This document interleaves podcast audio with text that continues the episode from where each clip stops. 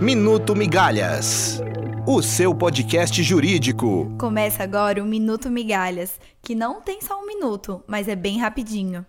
Uma prova inusitada foi decisiva para convencer um juiz de que não deveria conceder a uma mulher a pensão por morte do INSS. A mulher afirmou que vivia em união estável com o falecido, mas uma imagem do Google Street View mostrou o homem varrendo a calçada em outra residência. Por conta disso, o juiz entendeu que ele não morava com ela. A Volkswagen foi condenada a indenizar cada brasileiro proprietário da Amarok em mais de 60 mil. Isto porque, na onda da sustentabilidade, a Volks teria equipado os carros com um dispositivo que disfarça o real nível de poluentes emitidos por eles. Apesar de vivermos em um Estado laico, ou seja, sem uma religião definida, o Supremo decidiu que escolas públicas podem sim oferecer aulas relacionadas a uma religião específica. A dúvida que paira no ar é: quem é que vai decidir agora qual será a religião lecionada em cada escola?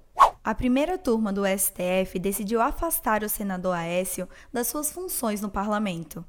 Apesar de afastar a preventiva, o colegiado determinou o recolhimento noturno do notívago senador. Imediatamente houve reações de todos os lados, mostrando que a Operação Abafa, criada contra a Lava Jato, está funcionando a todo vapor. E o Supremo discute uma importante questão relacionada à lei da ficha limpa. A lei, que é de 2010, diz que os condenados por abuso de poder estão inelegíveis por oito anos, mas a lei anterior previa três. Agora, o sujeito condenado, que já cumpriu os três anos longe da vida pública, mas não se enquadra nos oito da nova lei, pode ou não pode se candidatar. O julgamento foi suspenso ontem e deve ser concluído na próxima semana. Ficamos por aqui. A próxima semana promete. Até lá!